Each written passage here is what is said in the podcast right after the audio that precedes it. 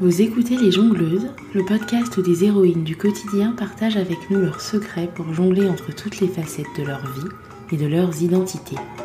Elles nous racontent aussi comment les balles lancées par la vie façonnent leurs parcours inspirants. Je m'appelle Ruth et je vous souhaite la bienvenue. Hello, j'espère que vous allez bien. Je suis ravie de vous présenter aujourd'hui une nouvelle interview de jongleuse. Mais avant de vous en dire un peu plus sur mon invité, j'avais envie de remercier toutes les personnes qui prennent le temps de déposer un commentaire sur Apple Podcast. Et plus particulièrement Tima, Myself and I qui a écrit Ce qui me plaît le plus, c'est que je me sens de moins en moins seule dans mes inquiétudes, mes mésaventures et même dans mes expériences. Les invitées sont toutes différentes, avec un vécu propre à chacune, mais notre féminité et notre statut de jongleuse nous unit. Merci à toi, Tima, pour ce commentaire qui contribue à donner plus de visibilité encore à ces récits de vie et à créer ainsi plus de connexions encore. Merci infiniment. On passe à l'épisode C'est parti Pour ce 20e épisode, je reçois Nessa, cette interview a été enregistrée au mois de janvier et j'ai pris un réel plaisir à la réécouter. J'espère que ce plaisir sera partagé. C'est l'enregistrement le plus insolite que j'ai eu à faire parce qu'il était 22h chez moi à Dublin et 6h du matin chez Nessa à Singapour.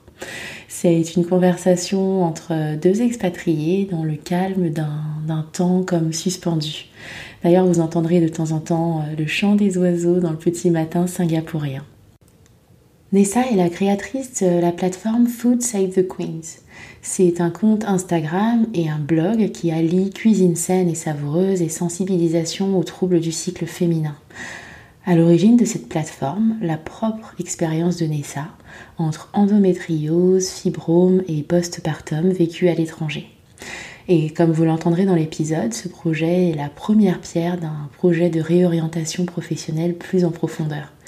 Si vous suivez le podcast depuis longtemps, vous savez comme j'affectionne ce genre de parcours. Dans cet épisode, nous avons donc parlé, entre autres, d'expatriation avec un jeune enfant, de reconversion, de la vie dans un pays asiatique lorsqu'on est une femme noire, de multiculturalité dans le couple, de postpartum et de troubles du cycle féminin. J'espère que cet épisode vous inspirera autant que Nessa m'inspire. Bonne écoute!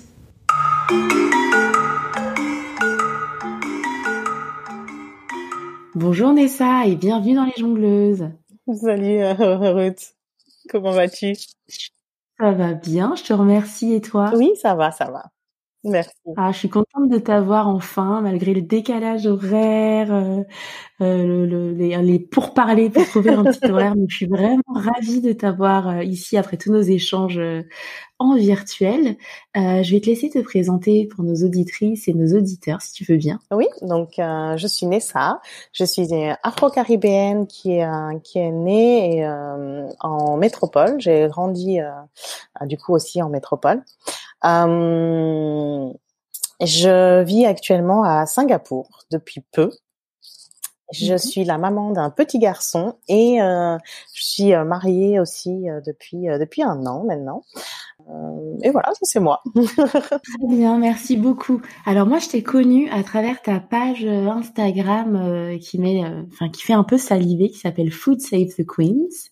mais je vais te laisser te nous raconter ton parcours de vie parce que je pense que Food Save the Queens c'est un peu la partie visible de l'iceberg et qu'il y a beaucoup de choses qui t'a mené à ce gros iceberg que tu es en train de construire maintenant. Donc est-ce que tu peux partager avec nous ton parcours de vie un petit peu et puis ce qui t'a mené jusque là Ouais. Euh, tout a commencé en septembre. Non, je vais pas retracer euh, tout ça comme ça, mais mais c'est vrai que euh, oui, tu as raison. Food Save the Queen, c'est un peu la dernière partie, la partie actuelle de ma vie.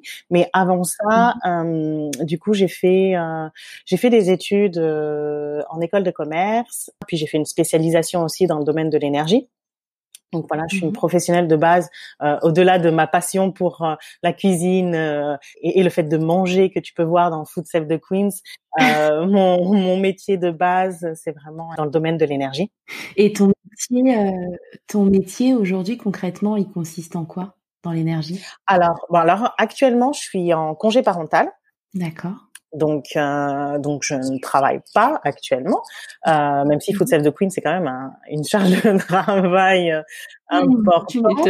Mmh. Mais mon métier, euh, donc du coup, je suis euh, commerciale dans une euh, utility. C'est comme EDF à Genève. Ok, ouais. Alors, tu nous as dit tout à l'heure que tu vivais à Singapour. Oui. Euh, tu as évoqué Genève, oui. tu as évoqué un congé parental. Oui.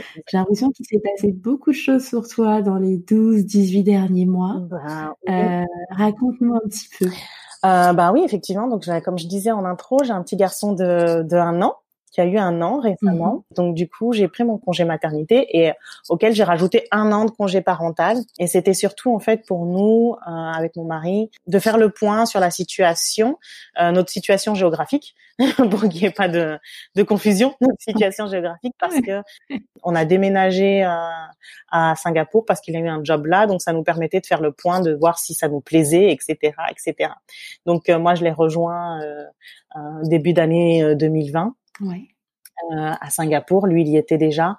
Et puis, puis voilà, en fait, l'aventure a commencé. Et puis là, bah, en fait, euh, Covid. Donc, euh, c'est euh, l'année 2020 ne s'est pas du tout passé comme euh, je l'avais imaginé, comme beaucoup de gens, je pense. Je ne sais pas la seule. Donc là, on est à Singapour et, et je pense que de toute façon, on va, on va y rester euh, pour un, un, petit moment du coup. Et donc, ben, Genève, en fait, c'est parce qu'avant de venir à Singapour, on habitait donc en Suisse, à côté de Genève et je travaillais à, à Genève. Euh, donc voilà, donc c'est vrai que euh, j'ai pas mal bougé mmh. avec les études, le boulot, puis même moi-même euh, par, par, envie de bouger. Puis là, euh, une fois on est allé en vacances à Singapour, on a adoré, on a adoré mmh. le pays, euh, on a adoré l'atmosphère, on a adoré le fait que ça soit une ville asiatique et qu'on le voit bah, déjà par les habitants, mais aussi par l'environnement, etc. Mais que ça reste accessible, on va dire, pour des Européens qui voudraient venir une, faire une première expérience en Asie. Euh, c'est pas le, le, choc non plus complet. Mmh. Ok. Donc ça, on avait aimé et on a surtout aimé euh, la nourriture. Mmh. Euh, c'est vraiment un gros point qui nous a qui nous a bien plu. Il y a de la nourriture partout. Euh, c'est super bon. Ah, je te retrouve. Et, voilà. voilà. Et ça a été une gros un gros gros point de la décision euh, quand on a dit ouais non franchement Singapour on aime bien et on s'est regardé on a fait tous les deux ah ouais et la nourriture c'était vraiment je pense que mon mari est aussi gourmand que moi donc euh, ah, c'est bien, vous vous êtes bien trouvé. Oui, exactement. Et, euh, avant de continuer sur ton parcours professionnel, moi j'ai une question pour euh, donc la femme noire que tu ouais. es. Euh, comment c'est en tant que femme noire de vivre à Singapour? C'est du repos, je trouve. Alors après, comme j'ai eu le gap, on va dire suisse, où quand je suis arrivée en Suisse, tu as tous ces mécanismes que tu fais, que tu as en, en France, que au bout d'un moment, je me suis dit, mais en fait, il faut que je les abandonne parce qu'en fait l'environnement est pas le même. Franchement, après c'est mon expérience en Suisse parce que avec euh, tous les mouvements euh, qu'il y a eu autour de la mort de George Floyd, etc. J'ai découvert une partie de la Suisse que je connaissais pas du tout avec euh, les discriminations, le racisme, etc. Moi, je l'ai pas expérimenté en y allant. Mmh. J'ai eu deux trois remarques, genre une fois parce que j'ai dit 70 à un guichet, le, le, gars du guichet m'a dit ah bah ah vous vous êtes bien acclimaté et tout, des trucs comme ça. Mais c'est pas très dur de dire 70 c'est pas, enfin pour moi c'est c'est plus de la bêtise. C'était vraiment plus de la bêtise, etc. Et puis après quand il a vu mon passeport français, il était un peu gêné, etc. Mais euh, j'ai jamais eu à me plaindre vraiment de, de racisme ou de discrimination quand j'étais en Suisse. Après c'est mon expérience et j'ai franchement après cinq ans, cinq ans, cinq ans et demi de vie en Suisse avec tous les mouvements qu'il y a eu autour et la libération de la parole, j'ai découvert en fait des récits euh, de personnes en Suisse et même à Genève qui ont vécu une forte discrimination, euh, etc. Et c'est pas mon expérience. Mmh. Donc pour moi, c'était déjà une première libération en tant que mmh. femme noire, même au niveau professionnel. J'ai peut-être peut-être plus galéré pour trouver un boulot en, en Suisse que si j'avais été une, une, femme blanche avec le même parcours. Je ne sais pas. Euh, ça, je pourrais mmh. pas le dire non plus. Mais en tout cas, à partir du moment où j'ai eu mes jobs, etc., j'ai jamais rien eu à déplorer. Donc, c'était déjà un, pour moi un gros contraste par rapport à la France où euh, j'ai entendu des choses et les gens se sont permis aussi de dire des choses euh, assez hallucinantes euh, devant moi. En toute euh, ben parce que c'est voilà c'était banal pour eux c'était juste normal. Oui. c'était drôle parfois apparemment voilà. Donc déjà, c'était déjà un premier, apparemment, voilà. Déjà, pour moi, la Suisse, ça a été déjà un premier, même en termes de sécurité, où je me suis sentie beaucoup plus euh, sereine, etc. Ou quand je sortais la nuit euh, avec des copines, j'avais pas peur de rentrer la nuit tard, euh, toute seule. Mmh. Maintenant, en arrivant à Singapour, pour l'instant, j'ai pas eu à vivre de racisme, vivre des discriminations. Donc pour moi, c'est un peu business euh, as usual. Euh, je me pose pas ces questions-là, tu vois. Je me pose vraiment pas. Et c'est bizarre parce que même si en Suisse, tu vois, de temps en temps quand même, je pouvais me poser ces questions-là. Ici, je me pose vraiment pas mmh. du tout les questions de ah ouais, je suis une femme noire en fait. J'ai, je vis juste moi. C'est génial, c'est vraiment tout ce qu'on peut souhaiter, quoi. C'est parfait. Voilà, et en fait, c'est vraiment le truc. Euh, euh, bon, je pense pas que j'ai un gros gros accent français euh, quand je parle anglais, euh, mais j'ai quand même un mmh accent et euh, et mon nom de famille est très très très français. Enfin, très très mmh français dans le sens il fait, il fait, il fait français, ouais, voilà, tout simplement. Euh, mmh donc, euh, c'est plus le côté voilà vous êtes française quoi. Je, je suis un peu la, la française tout simplement quand euh, je discute avec les gens. En fait ils me parlent de la France et, et jamais rarement j'ai mais euh, la question ah mais vous venez d'où vraiment? Tu vois alors qu'en France on va toujours dire même avec mon, nom de famille qui est très très français on va toujours dire ah mais tu viens d'où vraiment? Et donc là je le dis pas. Mmh, c'est vraiment cool. Ah, c'est, ça, fait, ça fait plaisir. C'est vrai que souvent, en, en partant euh, à l'étranger, on est limite plus français qu'en France. Bah, c'est ça. Parce que du coup, effectivement, on parle français, on vient de France. Euh, mais oui, c'est vrai, c'est quelque chose que je remarque aussi en vivant euh, à l'étranger, que j'avais remarqué aussi en vivant un petit peu en Norvège. Mais euh, c'est vrai que ce côté-là est assez marrant. Ouais. Si on revient à ton parcours professionnel, merci hein, pour euh, toutes ces infos sur Singapour. Je rajoute du coup Singapour à ma petite liste franchement, il faut de pays potentiels ouais. des livres ou visiter. Euh, si on revient à ton à ton parcours professionnel du coup, donc tu as laissé un, un job que tu aimais beaucoup en Suisse.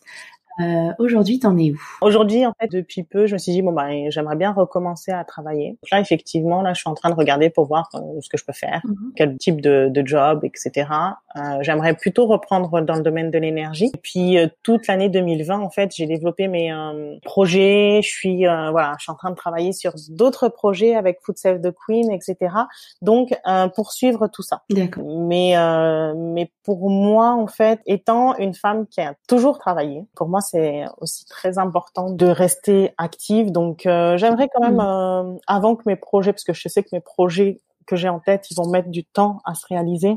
J'aimerais retrouver quand même la voie du salariat, mm. le temps de, ben, justement, de consolider mes projets, etc. Et c'est vrai que pendant cette année, euh, j'ai fait ben, l'expérience des femmes au foyer et ça me correspond pas vraiment. Donc voilà, j'ai l'expérience, je sais ce que c'est et non. Bah, au moins, tu auras testé. Voilà, j'aurais testé. C'est pas, c'est pas fait pour moi en tout cas sans culpabilité. Euh. Ou peut-être quand j'aurai quatre enfants, euh, là, dans ce cas-là, je serais prête, prête à être trois ou quatre enfants, je serais prête à être femme au foyer. Euh, tu parlais de tes projets que tu as développés en 2020, ouais. parce que tu nous dis que tu as été euh, femme au foyer, etc. Mais moi, je trouve que tu as été quand même hyper active sur les réseaux avec avec Food Save the Queens. Du coup, qu'est-ce que c'est ces projets-là que tu aimerais bien faire aboutir dans un futur plus ou moins proche tu peux nous en parler un petit peu? En fait, Food Serve the Queens est né pendant le confinement d'avril où j'avais vraiment ce besoin de faire quelque chose, de vraiment faire quelque chose. Pendant le confinement, franchement, ça a été très très dur. Euh, bah, je venais d'accoucher, etc.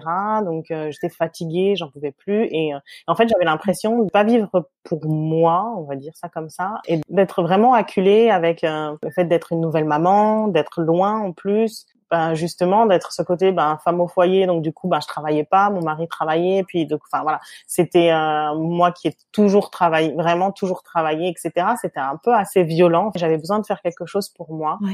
Et, et, aussi euh, est né parce que, bah, en fait, pendant ma grossesse, je, je mangeais euh, comme je le sentais. J'ai fait place aux envies j'ai pas dit non à mes envies, euh, mais c'était pas forcément super sain pour moi. Et euh, vu mon, on va dire le terrain euh, médical euh, sur lequel je suis, où ben, j'ai eu des fibromes, je me suis fait opérer donc j'en ai plus, mais voilà j'ai eu des fibromes, j'ai de l'endométriose légère, mais même si elle est mmh. légère, t'as quand même, euh, peu importe en fait, peu importe ton stade d'endométriose en fait, tu peux des fois avoir euh, des grosses souffrances, etc. ou des des, euh, des des symptômes qui sont vraiment pas agréables.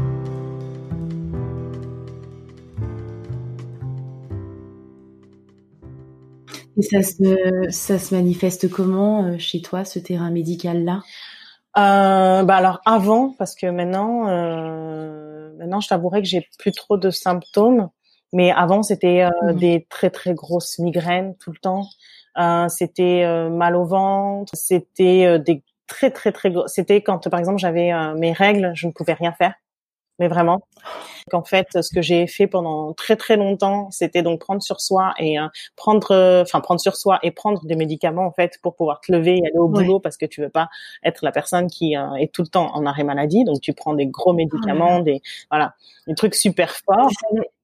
Tu savais, ce que tu avais en prenant des médicaments? Alors avant, alors en fait, avant d'avoir mon diagnostic, non, je ne savais pas ce que j'avais. Par contre, je savais qu'il y avait quelque chose qui clochait. Mais quand tu vas chez le médecin et tu, tu as souvent ce retour de dire non mais madame, les règles ça fait mal, c'est normal. J'ai même un gynécologue et ça, euh, je m'en souviendrai toujours d'elle.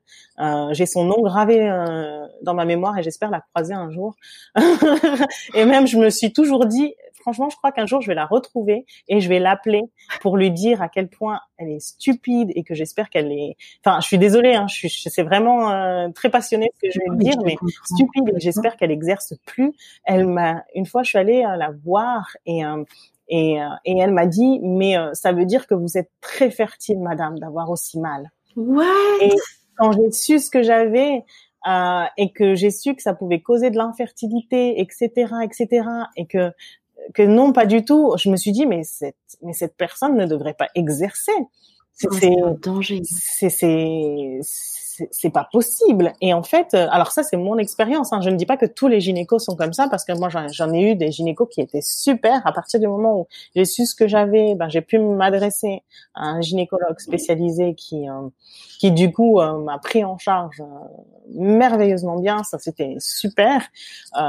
D'ailleurs c'est une des personnes qui me manque le plus à Singapour. sans mmh. vouloir désolé ma famille et mes amis, mais, ma gynécologue, c'est vraiment un manque. Quand je suis partie, c'était une personne sur laquelle je me suis dit mince, je vais devoir la quitter parce que parce que franchement, c'est quand tu as des discours pareils, tu te dis mais c'est juste pas possible. Donc avant d'avoir mon diagnostic et avant de trouver la personne idéale pour me suivre, franchement non, je je savais pas du tout ce que j'avais, donc je prenais des médicaments. Euh, je prenais de l'ibuprofène sur de l'ibuprofène. Après, quand j'ai su ce que ce que j'avais et euh, la première gynécologue qui m'a suivi, euh, enfin la gynécologue qui, qui me suivait quand euh, j'ai eu mon diagnostic, m'a donné des d'autres anti-inflammatoires ou d'autres enfin produits calmants qui qui étaient beaucoup plus forts parce que elle, en fait elle, elle s'y connaissait pas du tout, elle avait pas elle avait pas les connaissances et donc en fait ce qu'elle a fait c'était de ben, calmer mes à la hauteur de ce qu'elle pouvait faire, en fait, calmer, euh, calmer mes douleurs et tout simplement. Et puis après, ben, une fois que j'ai trouvé vraiment euh, la bonne personne, et aussi que moi, je me suis dit non, mais je peux pas continuer comme ça à prendre des médicaments. Euh, euh des médicaments qui sont aussi, forts régulièrement aussi, voilà, aussi régulièrement aussi parce que finalement moi j'avais des douleurs que enfin la chance que j'avais, c'est d'avoir des douleurs que pendant mes règles. Il y a des personnes qui ont des mmh. douleurs, qui ont de l'endométriose, mais qui ont de la, des douleurs 24 heures sur 24, 7 jours sur 7. Donc ça veut dire quoi quand ça veut dire que tu prends des médicaments euh, Après chacun fait comme il veut, mais je veux dire prendre autant de d'antidouleurs, etc. Euh, sur une une aussi longue période, c'est pas c'est pas l'idéal en fait pour euh, pour le reste de la santé. Donc donc donc voilà. Donc euh, non non c'est vrai que ben c'était ça c'est l'incidence c'est que dans le quotidien tu tu fais ça. Après ben j'ai eu de la fatigue euh, j'ai de la fatigue chronique. Voilà le seul truc qui me reste c'est vraiment la fatigue chronique. Mhm. mais comme ma mère me dit tout le temps que je suis née fatiguée me disait assez régulièrement que j'étais née fatiguée. Donc euh, apparemment ça date pas de l'endométriose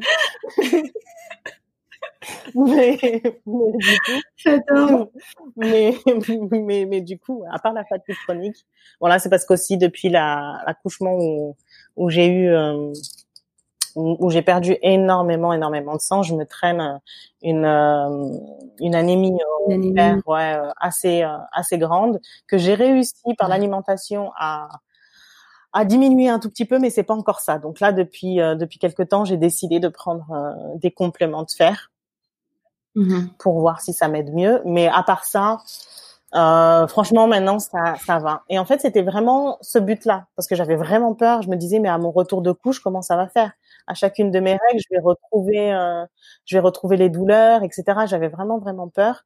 Et donc, du coup, je me suis dit, bon, bah, allez, je vais, je vais me reprendre. J'étais euh, en avril, j'étais, je crois, à trois mois. Et mon fils avait trois mois, je crois, euh, trois, quatre mois, ouais, un truc comme ça. Ouais. D'accord. En fait, j'avais peur que ça revienne et, euh, et j'avais peur de mon retour de dans mon retour de couche, donc les retours de règles. Parce que du coup, du coup la, la grossesse euh, et le postpartum t'a donné un répit en fait euh, par rapport à ça. En fait, la grossesse euh, et, euh, et l'allaitement m'ont donné un répit. Mmh Mais ce qui est important de savoir, parce que souvent, il y a aussi ça que j'avais entendu quand j'étais jeune, parce que j'ai eu mon diagnostic, j'avais 24-25 ans. Mhm. Et, euh, et, et j'ai eu des médecins qui m'ont, enfin des gynécos qui m'ont dit, mais euh, dépêchez-vous d'avoir un enfant. Euh, comme ça, euh, quand vous avez un enfant, en fait, la perturbation des hormones fait que l'endométriose va euh, partir. D'accord, ok. Alors il y a des femmes qui n'ont plus de douleur, il y a des femmes pour pour qui ça fonctionne effectivement, mais il y en a certaines qui racontent parce qu'après je me suis quand même renseignée, etc., etc.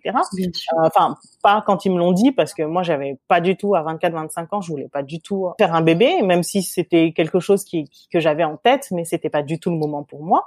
Donc euh, c'était hors de question que je me précipite à faire un, un enfant juste pour, pour ça, quoi. Mhm. Dans ma conception des choses. Après, chacun vit sa vie comme il veut, mais pour moi, on, voilà, on fait pas un enfant pour ça. Mhm. Du coup, quand, quand je, je, suis tombée enceinte, j'ai commencé à regarder pour voir comment d'autres femmes avaient vécu euh, leur euh, leur grossesse, comment elles avaient vécu euh, euh, leur postpartum, etc. avec l'endométriose. Et, et, voilà, en fait, c'est du 50-50. Il y en a certaines qui disent que ça va mieux, il y en a d'autres qui disent que bah, c'était encore pire qu'avant, euh, ou que en fait, il n'y a eu pas de changement en fait. Donc c'est plutôt du tiers un tiers. mais mais du coup voilà, c'est c'est c'est aussi un discours qui qui est dangereux. Mais c'est fou parce que j'ai j'ai vraiment l'impression qu'il y a une euh, une énorme désinformation euh, et puis beaucoup d'errance médicale autour de de cette maladie. C'est c'est réel, c'est toujours réel? Ou est-ce que ça change un petit peu? Alors actuellement, euh, je ne sais pas si ça s'est amélioré, mais en tout cas, moi, j'ai eu un diagnostic, je, devais avoir 24-25. Ça faisait euh, 9 ans que je souffrais, quoi.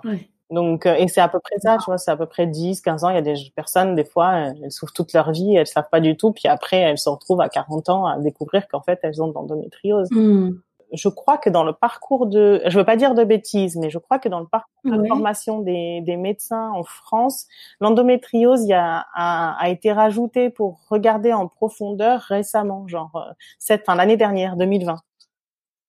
Donc, euh, je crois, j'avais vu ce, ce, genre de communication euh, sur Internet et sur les réseaux, mais je veux pas dire de bêtises si c'était vraiment, voilà. Si euh, c'est, voilà. Donc, euh, donc, enfin, c'est juste pour montrer que aujourd'hui, il, c'est une spécialisation, alors que il y a énormément de femmes. Enfin, il y a une une à deux femmes sur 10, et ça, c'est les personnes qui sont diagnostiquées, donc ça veut dire que ça peut être beaucoup plus, qui ont de l'endométriose. Donc ça devrait être quelque chose qui est en, dans le parcours euh, ben, gynéco, qui devrait être euh, enseigné plus profondément, etc. Et certains médecins ne sont pas. Enfin, moi, j'ai rencontré des médecins qui n'étaient pas formés et qui, qui racontaient que des bêtises. Donc, euh. d'accord. Il va falloir encore attendre un petit peu que ça, ça prenne. Et encore. Oui, après, bah en fait, c'est aussi ça, tu vois. Le, on en revient à Food Save the Queen. Donc, c'était le côté en fait. Euh, me dire bon bah voilà je, je, veux reprendre la main sur mon alimentation arrêter de manger un peu n'importe quoi reprendre ce que j'avais mis en place enfin, ma grossesse etc et aussi quand j'ai découvert que j'avais des fibromes et que j'en ai parlé autour de moi j'ai eu des retours ah oui mais un tel euh, a ça euh, ah mais euh, ta cousine a eu ça ah mais cette personne là ah tu devrais en parler et en fait le truc c'est que les gens n'en parlent pas forcément. Et, et, donc du coup, je me suis dit bon bah si je lis ça, voilà, euh, mon parcours, l'alimentation, euh, un peu euh, que j'en parle, ça donnera peut-être un peu d'informations de base parce que bah voilà, je suis pas, je suis pas médecin, mais ça donnera un peu d'informations de base. et c'est l'espoir que j'ai aussi de donner un peu d'informations de base pour que les personnes se rendent compte que ben souffrir pendant les règles c'est pas normal euh, si elles le souffrent pendant leurs règles, ben, d'aller euh, chez un gynéco, une sage-femme aussi, puisque les sages-femmes peuvent euh, suivre en France, du moins. Après, dans les autres pays, je ne sais pas. Euh, et, euh, et si elles ont vraiment, euh, elles souffrent vraiment, mais d'insister, d'insister, d'insister, et de pas prendre pour argent comptant ce que les médecins leur disent.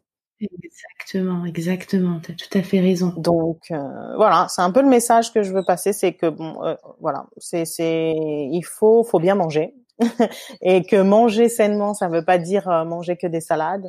Non, c'est pas ça. Ça, ça peut être bon, ça mmh. peut être, ça peut faire, enfin, plaire aux yeux, mais aussi aux papilles et que et voilà. Donc ça, c'est déjà ça. Et puis c'était aussi pour montrer que euh, parce que moi je mange j'ai une base d'alimentation qui est plutôt euh, afro-caribéenne euh, et, euh, et c'est aussi montrer ben, que voilà quels sont les en fait les plats que que que je mange régulièrement qui sont ben côté afro-caribéen que je mange et qui peuvent être très sains euh, et que c'est pas parce que c'est mmh. une cuisine qui est connotée un peu grasse parfois etc ah il y avait plein d'huile ou des trucs comme ça alors que non en fait, chacun peut adapter pour euh, pour que ça soit sain.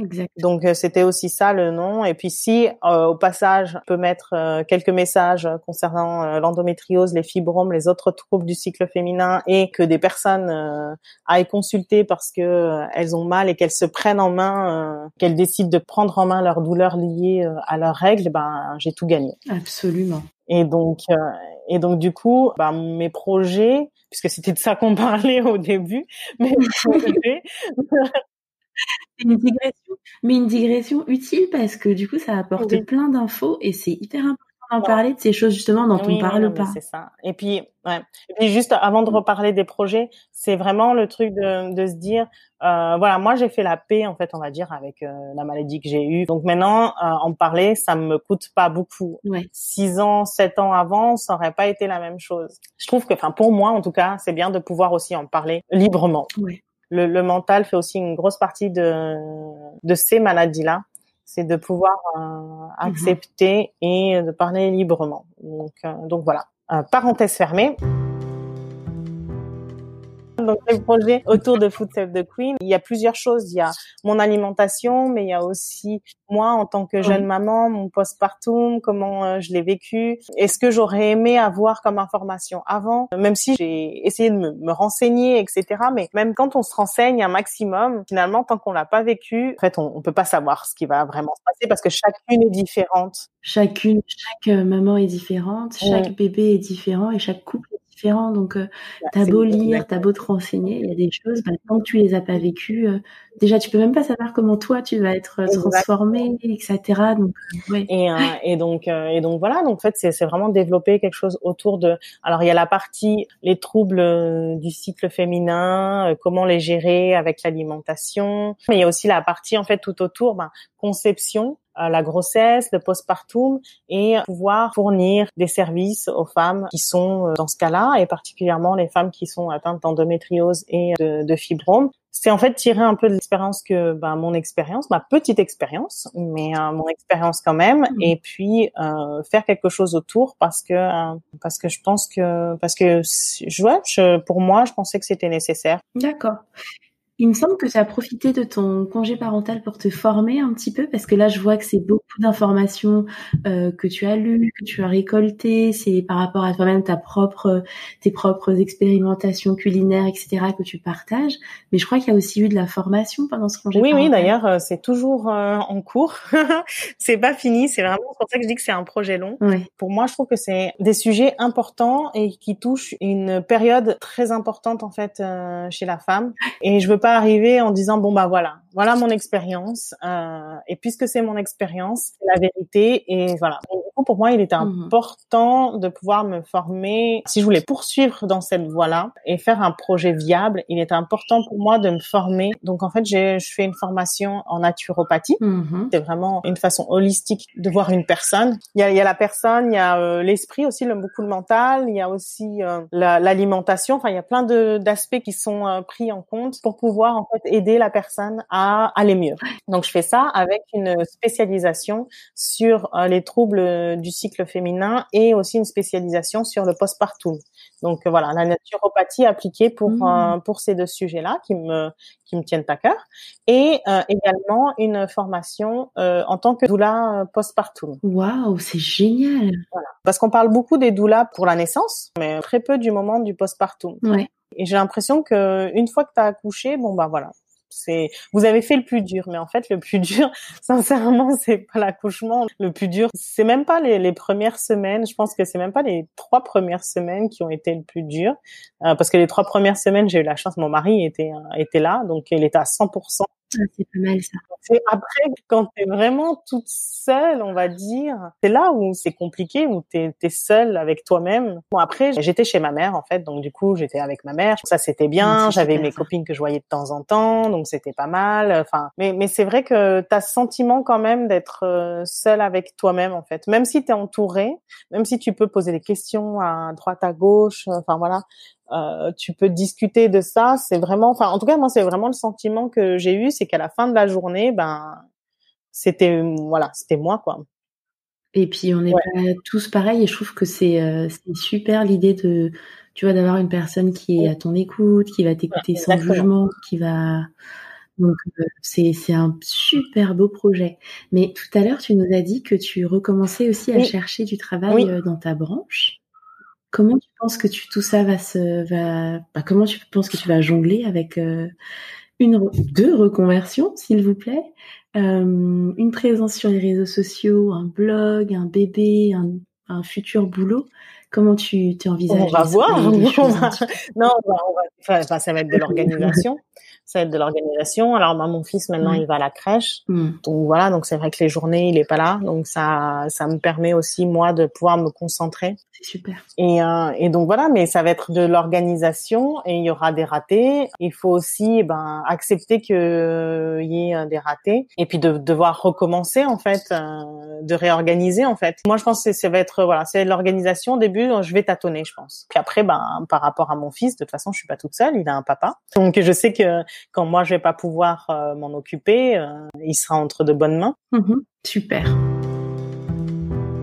Tu parlais tout à l'heure du papa de ton de ton fils. Si on parlait euh, début de la parentalité, ça a changé quoi pour tous les deux et puis pour toi en tant que femme de devenir maman? On a toujours été en fait, il y a toujours ce côté-là. on est un couple et puis il y a nous deux, enfin nos deux entités à côté avec nos différents cercles d'amis. Euh, c'était assez comme ça et en fait, c'est vrai que le fait de devenir parent, on a été à un moment donné très focus sur euh, notre fils. Ouais. et à partir du moment où euh, il est rentré à la crèche, on a commencé un peu à, retrouver ce côté-là, pas nous parents, mais nous en tant que couple, on va dire, et et puis nous chacun de notre côté. Donc, euh, donc voilà. Et puis en plus, après, comme on est loin, maintenant que j'ai un peu euh, lâché la grappe sur mon fils, où je suis un peu plus détachée, parce qu'au début, j'étais pas du tout détachée. Je laisserai bien quelques temps comme ça. j'ai les papilles, les mamies. Voilà, alors, chose que j'étais très très très sur lui au, au, début, mais vraiment. Donc en fait, ouais, en étant loin, t'as pas ces personnes de confiance où tu peux vraiment laisser ton enfant euh, non, on est un peu dans la même euh, dans la même configuration. Et je sais que j'étais très euh, très accrochée à mes bébés aussi au, au, début.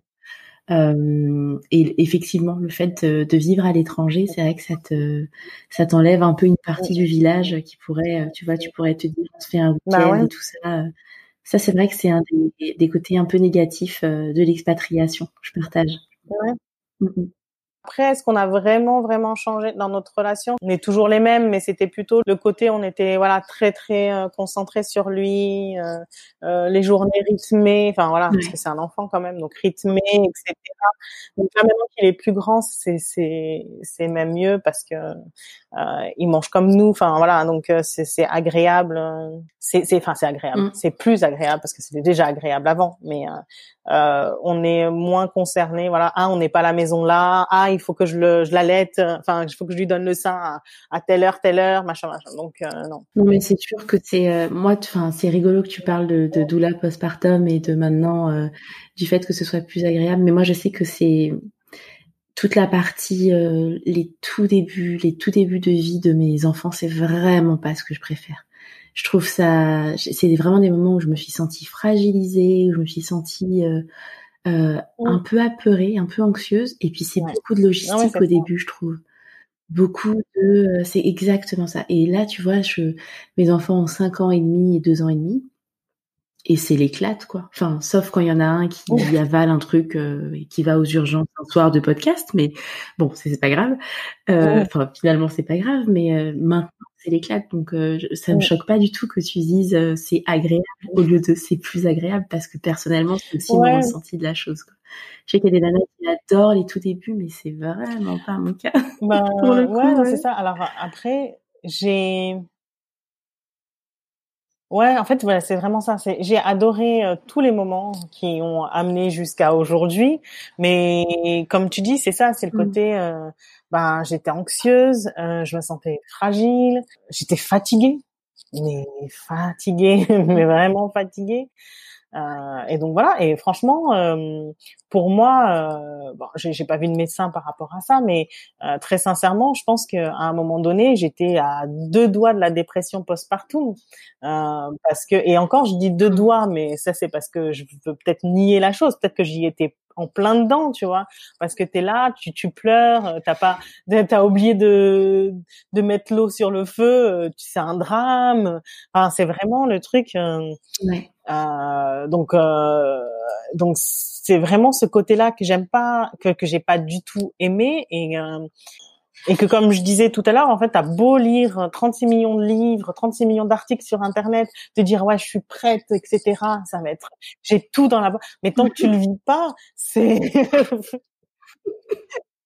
Mais oui, c'est théorique. voilà, c'est exactement. C'est comme euh, dans une formation, ah. tu fais la partie théorique et puis à partir du moment où tu es dans la pratique et là tu te dis mais mince, pourquoi ça fonctionne pas comme le prof il m'a dit? Ça. Les joies euh, et les déboires de la maternité. Oui, c'est ça, exactement. Après la chance que j'ai eue, c'est que j'ai eu plein de copines. Enfin, en tout cas, j'ai j'ai j'ai eu plein de copines. J'ai connu plein, enfin plein de gens qui ont eu des, des bébés en même temps. Et donc, euh, c'est vrai qu'on mmh. échangeait pas mal euh, sur ah bah ça, ça tu fais ça, etc. Donc même si j'étais loin, c'est vrai que avec euh, les nouvelles mamans, bah, ça c'était franchement ça c'est c'est vraiment le truc et on le fait toujours et c'est vraiment le truc que j'apprécie, que j'ai apprécié. Mmh. C'est hyper, important. Moi, j'avais une très bonne copine avec qui euh, donc on se réveillait en même temps du coup pendant la nuit et puis on se textotait euh, soit on se textotait soit on se regardait Netflix soit mais en tout cas c'est un super soutien parce que du coup euh, bah du coup t'es es soutenue quoi. T'es pas toute seule à te lever comme une, idiote pendant que la t'as ta copine qui est pas à côté mais qui fait pareil que toi et ça c'est vrai que c'est cool. vous vous posez pratiquement toutes les mêmes questions quoi t'es pas toute seule en fait. Absolument. Pour ça que c'est hyper important ce que tu fais de, de, libérer la parole. En plus sur des sujets assez euh, assez touchy, tu vois, les parties génitales, les règles. Tu avais fait un toute euh, toute une série de stories sur les règles. C'est des sujets dont personne n'ose parler, et pourtant qui nous concernent toutes. On a toutes, euh, tu vois, on s'est toutes plus ou moins posé des questions, et c'est tellement important de, de parler de ces sujets-là. Donc vraiment continue. je suis ta première fan. Continue, continue.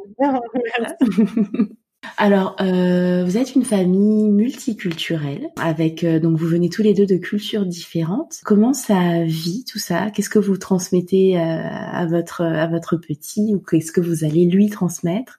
Et comment vous jonglez avec cette multiculturalité? Pour l'instant, en fait, c'est surtout à base de comptines. Alors pas de comptines que nous on chante, mais de comptines que je trouve sur YouTube et tout, etc. YouTube est ma plus grande amie, euh, où ben j'essaye de trouver des choses bien en créole ou en malgache pour lui. Et euh, lui mettre de temps en temps parce que comme euh, enfin dans la maison on parle pas malgache, moi je parle enfin pas créole, mon mari parle pas créole, euh, donc on parle pas créole ensemble, moi je parle pas malgache, mais mais c'est surtout en fait ce qu'on veut surtout c'est s'appuyer sur nos parents. vraiment, ce qu'on leur a demandé, mmh. c'est vraiment d'essayer de lui parler soit en créole, soit en malgache, de temps en temps euh, mmh et, euh, et, régulièrement en fait tout au long de sa vie euh, pour qu'ils aient aussi euh, je pense que ça va aussi leur créer un lien spécial quand il sera avec eux absolument là il a il a un an et en plus bah, comme on est à l'étranger bah, à l'école en fait ils ils sont euh, dans, dans, sa crèche, c'est anglais et, euh, et chinois. Et à la maison, euh, mon mari parle anglais, et, lui parle anglais et moi je lui parle français. Mmh. Donc c'est vrai que pour l'instant, on n'a pas ce côté-là, euh, à part pour les comptines, on n'a pas vraiment instauré ce côté-là transmission culturelle. Et je pense que ça va vraiment être euh, les moments où il sera euh, en famille, où on va essayer de lui transmettre les fêtes importantes pour nos deux cultures. J'espère trouver aussi des livres pour l'intéresser à travers la lecture et surtout, surtout, quand les frontières seront réouvertes, c'est euh, bah, aller régulièrement en fait euh, dans les îles respectives parce que de loin tu peux c'est c'est très tu peux transmettre etc mais moi par exemple euh, en ayant euh, grandi en métropole j'ai adoré euh, ces moments où où j'allais en vacances aux Antilles tu ressens vraiment la vie. Ouais. C'est, je peux lui raconter mes vacances quand j'étais petite. Enfin, les voitures à pain qui passent le, le matin pour te vendre euh, directement euh, au pied de ta maison, euh, ton pain au beurre, etc. Enfin, des petits trucs comme ça. Je dis ça parce que récemment j'ai lu un truc sur les, les voitures à pain, donc ça m'a rappelé en fait tous ces souvenirs. Tu vois, c'est des trucs que tant qu'il vivra pas, il pourra jamais, il, il pourra jamais vraiment s'identifier, etc. J'ai vraiment envie de qu'il ait qu'il ait ce lien, mais qu'il ait ce lien en y allant régulièrement. Mmh, je comprends. Mais déjà, je trouve que c'est super qu'il ait euh, plusieurs langues. Et puis, je trouve que les comptines, euh, malgré tout, ça marque, tu vois. Et puis là, il a déjà euh, cette espèce de plasticité du cerveau avec, tu vois, le contact de, bah, de quand même trois langues. Donc, c'est super, en tout cas, que vous ayez cette, cette intention-là, vivement, qu'on sorte de ce Covid. et qu'on puisse à nouveau circuler, euh, aller euh, chez les grands-parents, etc. Mais, mais c'était c'était une très grande, enfin c'est une question qu'on a toujours eu sur euh, comment transmettre nos cultures parce que euh, ben, tous les deux on a la, enfin avec mon mari on a tous les deux la même base. Hein, on est né donc en métropole de, de parents qui qui sont venus à peu près à la même période euh, dans la même ville en plus euh, directement, etc. Euh, donc euh, on est on est français, on est très fiers d'être français, mais on est très très très fiers de nos origines aussi tous les deux, et c'est quelque mm. chose qu'on veut transmettre. Mais maintenant qu'on est vraiment loin, euh, la question se pose, c'est ben, se dire ben, comment notre enfant va s'identifier. Euh, est-ce qu'il va, pour lui, ça va être un Singapourien si on reste euh, longtemps? Est-ce que il va s'identifier en tant que Français? Est-ce qu'il va s'identifier en tant que Malgache antillais? Enfin, voilà, comment il va s'identifier Et puis qu'est-ce qui, euh, quelle est la partie qui va prendre le plus? Enfin voilà, c'est vraiment le, la complexité du, de la chose, donc on verra bien. Ah non, mais oui, effectivement. Donc il faut vraiment qu'on se refasse. Je, je, suis en train en fait de prendre un rendez-vous mentalement pour euh, dans, dans un an pour voir comment tout ça mm. va se mettre en place. Euh, tu disais tout à l'heure que vous avez réussi à à retrouver votre temps euh, chacun depuis que votre euh, votre fils est à la crèche. Euh, si on parle de la balle Nessa, de toi, ton individualité, comment tu fais parmi toutes ces balles pour que cette balle-là ne soit pas laissée de côté? C'est avoir du temps pour soi c'est trouver en fait des, euh, des activités ou euh, qui, qui, te donnent en fait de la joie, où tu te sens bien, où tu as un bien-être, etc. Pour moi, c'est ça. Il y a, je crois, deux ans, j'avais commencé le dessin que j'ai un peu arrêté, puis là, mhm. j'ai repris et euh, on a on a trouvé un lieu où on peut faire de la peinture et c'est un atelier où voilà, tu payes une heure et puis tu viens et te donne tout le matériel et puis tu fais de la peinture. Enfin, dessiner, peindre, c'est des activités que j'aime bien parce que c'est le moment où je suis vraiment en pleine conscience. Je, voilà, c'est, je réfléchis mmh. pas à, à ce qu'on va manger, je réfléchis pas à ce que je vais faire, je réfléchis pas à mes recherches, je réfléchis pas au prochain poste que j'aimerais faire sur Food Save the Queen, je réfléchis à rien euh, à part ce que je suis en train de faire sur le moment.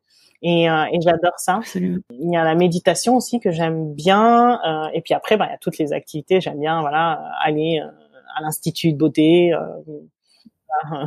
J'aime quand on prend soin de moi, les une beauté. Et puis me plonger aussi euh, sur mes projets. Enfin voilà. Mais j'aime bien me retrouver moi dans des euh, dans des activités qui me permettent en fait de de plus penser, vraiment de savourer le moment mmh. présent. Ouais, parce que c'est vrai que dans dans ce que tu décris, on voit que tu as plein d'activités, plein d'idées, plein de projets Et, euh, et je comprends du coup ce besoin de d'avoir des activités pour t'ancrer, pour être un peu dans le flow. Parce que c'est vrai que quand on est un peu dans ce type de profil-là, c'est difficile de, de se calmer en fait. Non mais c'est ça. Et, et, et, du coup, c'est vrai que ce temps de pause euh, est vraiment important pour moi. Et surtout, j'ai toujours été, euh, j'ai toujours aimé être avec moi-même. Donc j'ai aussi besoin de ça. La semaine en fait, euh, où ben j'ai des moments à moi toute seule et, et j'aime j'aime ça. Mhm. j'aime beaucoup ça. Et après on a des moments aussi à deux. On se fait des euh, dates euh, l'après-midi. Et puis on s'est trouvé le fait de faire euh, aussi des activités à deux. Donc on fait du jiu-jitsu brésilien tous les deux. Et et, et on a commencé le muay thai aussi. Génial. C'est top je trouve quand tu sais vraiment le type d'activité qui te ressource quand tu arrives à trouver. J'ai l'impression que tu as un, un bel équilibre qui qui se met en place euh, avec la sortie du postpartum, je trouve que c'est un peu ce qui, ce qui revient. Puis là, tu vas te, tu vas, tu risques de te déséquilibrer un peu ton, ton jeu de avec un nouveau boulot, mais ça va mm. être, ça va être passionnant. ouais, c'est vrai, c'est ça. C'est, c'est retrouver un équilibre et c'est aussi retrouver, euh, ben toi, ce que tu faisais avant, etc. Parce que ben avant, euh, ben j'allais à l'institut, enfin, je, parce que bon, moi, je, tous ces trucs, euh, j'ai tous ces trucs de filles. je suis pas très très forte à ça, donc mm. j'aime bien aller à l'institut parce que comme ça, au moins, il y a quelqu'un qui est formé pour ça. Pour moi, c'est un métier, donc formé pour ça, qui peut prendre soin de moi. et j'ai pas besoin de perdre aussi du temps parce que je trouve que c'est une perte, euh, pas une perte de temps, mais après c'est ma vision des choses quand je le fais moi-même. Hein. Euh, moi j'ai besoin que quelqu'un d'autre le fasse pour moi. ça, ça c'est un de mes rêves d'avoir quelqu'un, d'avoir une assistante euh, beauté, euh, beauté coiffeuse qui s'occupe de moi régulièrement. Bref. mais euh, mais ouais voilà donc en fait c'était vraiment un rythme que j'avais euh, aller euh, bah, manger au restaurant voilà avec des amis ou faire aller à l'institut prendre des temps pour moi aller au spa juste voilà c'est des trucs que, que je faisais, que j'aimais bien, qui faisaient partie de ma vie. Et petit à petit, en fait, ben j'ai le temps, j'ai plus de temps pour le faire. Et, et, et du coup, ça me ça met mon cœur en joie. C'est génial. Bah écoute, merci beaucoup ma chère Nessa pour ces jolis partages. Oui. On approche de la fin. Est-ce que tu es prête à passer par le questionnaire des jongleuses avant de finir? Euh, Oui. C'est parti. si on parle de l'art de jongler, qu'est-ce que tu aimes le plus dans cet art délicat du jonglage au quotidien? C'est que en fait, euh, chaque journée ne se ressemble pas. Mmh Ça c'est sûr. Qu'est-ce que tu aimes le moins? Qu'est-ce qui te paraît le plus difficile? En fait, ce que j'aime le moins et ce qui est le plus difficile, c'est parfois de se perdre soi-même. C'est euh, c'est de pas euh, se mettre en priorité. Donc euh, voilà, ce qui est le plus difficile, c'est quand on est comme ça, euh, surtout sur plusieurs jours ou sur une période longue, c'est de pouvoir en fait remonter la pente et se remettre en, en, en haut de la pile en priorité. Je suis totalement d'accord. Si on parle de tes priorités, euh, est-ce qu'il y a une balle que tu ne veux surtout pas laisser tomber? Bah moi, pour le coup. ça fait tout à fait sens. Et une balle à laquelle tu aimerais donner plus de place? Euh, Non, je ne voudrais pas. Euh, ponctuellement, une balle peut avoir un peu plus de place, mais dans de manière en fait enfin de manière générale, j'aime que toutes mes balles aient la même la même taille, la même importance dans ma vie. Mmh. Je comprends. C'est vrai que c'est plus équilibré comme ça. Exactement. Si on joue un peu avec le temps, euh, une de tes balles de jongleuse te permet de voir le futur pour toi, pour d'autres, pour tes projets. Est-ce que tu peux nous dire ce que tu y vois? Alors moi, ce que je vois, où je me vois régulièrement quand je vois le futur, mmh. c'est une maison au bord de la plage. Ouais. Je me vois vraiment dans une maison au bord de la plage et une robe blanche qui euh, qui vole euh, avec le vent. Mes enfants qui courent et qui s'amusent. C'est le matin et je suis en je, suis en train de prendre mon petit déjeuner euh, sur ma table, qui est les pieds pieds dans l'eau. Enfin voilà, c'est vraiment c'est vraiment ça. C'est la sérénité en fait. C'est une image qui m'apporte beaucoup de sérénité. Euh, et, euh, et pour moi, ouais, vivre, avoir une maison au bord de la plage, c'est genre c'est actuellement en tant que femme euh, femme adulte, enfin maintenant, c'est mmh. vraiment pour moi le, le synonyme de, de réussite. C'est vraiment pour moi voilà, si j'arrive à ça, mais c'est pas que le, le fait d'avoir une maison et qu'elle soit au bord de la plage, c'est vraiment le côté sérénité que m'apporte euh, cette image. C'est de commencer ma mmh. journée comme ça, en sereinement, euh, en voyant mes enfants jouer, en prenant mon petit déjeuner euh, euh tranquillement, en profitant du beau paysage et, et en sachant que ben après je vais partir pour le boulot, mais pour faire quelque chose que j'adore et qui m'apporte vraiment cette sérénité là. Et, euh, ah, et cette image-là, en fait, euh, depuis quelques années, c'est vraiment une image que j'ai régulièrement. Et c'est assez marrant parce que quand j'étais euh, au collège, là où je me voyais quand j'étais dans le futur, vraiment adulte, c'était genre à New York avec un penthouse, avec un, mmh. un ascenseur qui arrivait directement dans mon appartement, etc. Et, et en fait, ben, l'évolution. Bon, je suis plus au collège, mais vraiment l'évolution de de, de, la vision du futur pour moi. C'est ça, et puis des valeurs et, de ce à quoi on aspire. C'est rigolo de, de, voir cette évolution-là. Alors, tu parles du collège. Euh, dans tes mains, tu as une de tes balles qui te permet d'envoyer un message à la Nessa du passé. Elle a quel âge et tu lui dis quoi? J'irai au collège, en fait, je pense. Franchement, je pense mhm. que j'irai là et, euh, et, et je lui dirais que que tout va bien aller que faut faut faut pas se soucier plus que de mesure, que tout va bien aller et que et que je vais que je vais atteindre mes objectifs et de continuer à à, à, travailler fort que que ça va aller. Très bien, très très bien.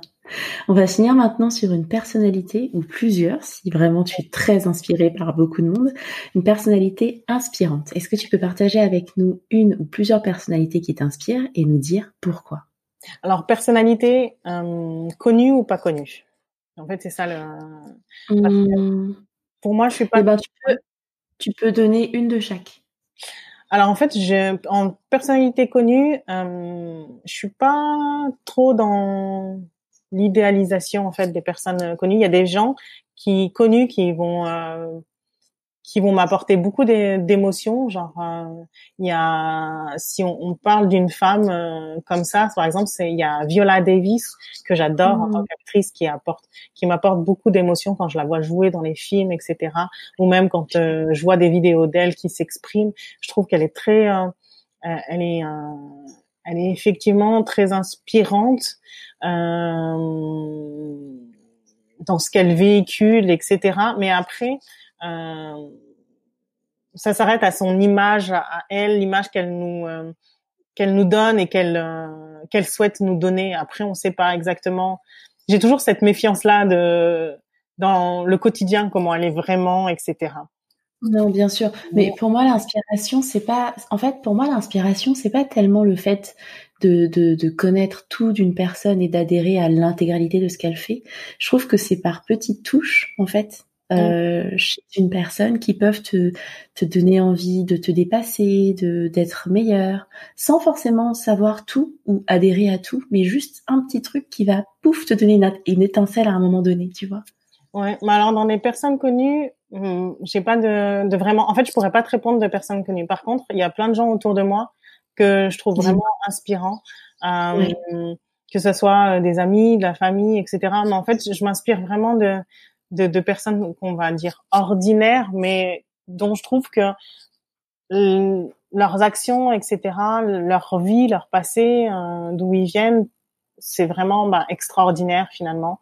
Et, euh, et, et c'est plutôt ça en fait, de, de, ça que je me nourris au quotidien, plutôt que euh, de regarder des, des, vraiment connus. Ouais, voilà, vraiment connus. C'est vraiment les personnes au quotidien, leur histoire, euh, de, de, comment elles ont euh, euh, réussi en fait euh, à aller au-delà de l'adversité, euh, euh comment euh, elles se, elles sont aussi parfois dans la, né enfin, dans la négation de soi, mettre le, le le, le bonheur des autres avant elles. Il faut quand même une certaine force pour subir ce genre de, de choses, tu vois, de, de mettre.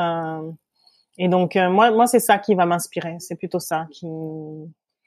C'est vraiment les gens en fait pour moi enfin les gens qui sont dans, dans, mon cercle, on va dire mon cercle vraiment, mm. euh, mon cercle vraiment privé, ce sont des personnes qui qui, qui vont euh, m'inspirer euh, vraiment, que je trouve inspirant et c'est pour ça qu'ils sont dans mon cercle et que que j'aime être avec eux, j'aime être